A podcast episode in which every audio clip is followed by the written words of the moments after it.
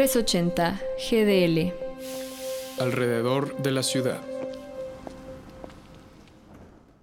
Octubre está por terminar, pero antes de que esto suceda me parece importante rescatar algunas luchas atendidas durante este mes, que a mi parecer deberían prevalecer durante todo el año. En Estados Unidos, el 15 de octubre es el Día Nacional Latino para la concientización del SIDA, coordinado por la Comisión Latina sobre el SIDA, que busca aumentar la conciencia del impacto del VIH en la población latina, además de promover la prevención, así como el acceso a pruebas, pues el ser latines en Estados Unidos, sobre todo cuando no se cuenta con documentación, se vuelve un factor de vulnerabilidad ante la detección y tratamiento de esta enfermedad. De acuerdo con la Comisión Latina sobre el SIDA, en 2016, les latines representaron más de una cuarta parte, 26%, de los 40.324 nuevos diagnósticos de VIH en Estados Unidos. En los últimos años han generado entusiasmo los avances respecto al progreso de la vacuna contra el SIDA, así como la existencia de medicamentos como el PrEP, diariamente para reducir el riesgo de contraer VIH o el PEP que evita la propagación del virus en el cuerpo post-exposición. No busco ser aguafiestas, me uno a la celebración de estos avances, pero me parece importante señalar que 40 años de espera para tener avances sobre una vacuna es mucho tiempo. Y la pandemia de la COVID-19 nos ha dejado ver que menos de un año basta para desarrollar vacunas y obtener información sobre una enfermedad nueva, claro, cuando las poblaciones mayormente afectadas importan.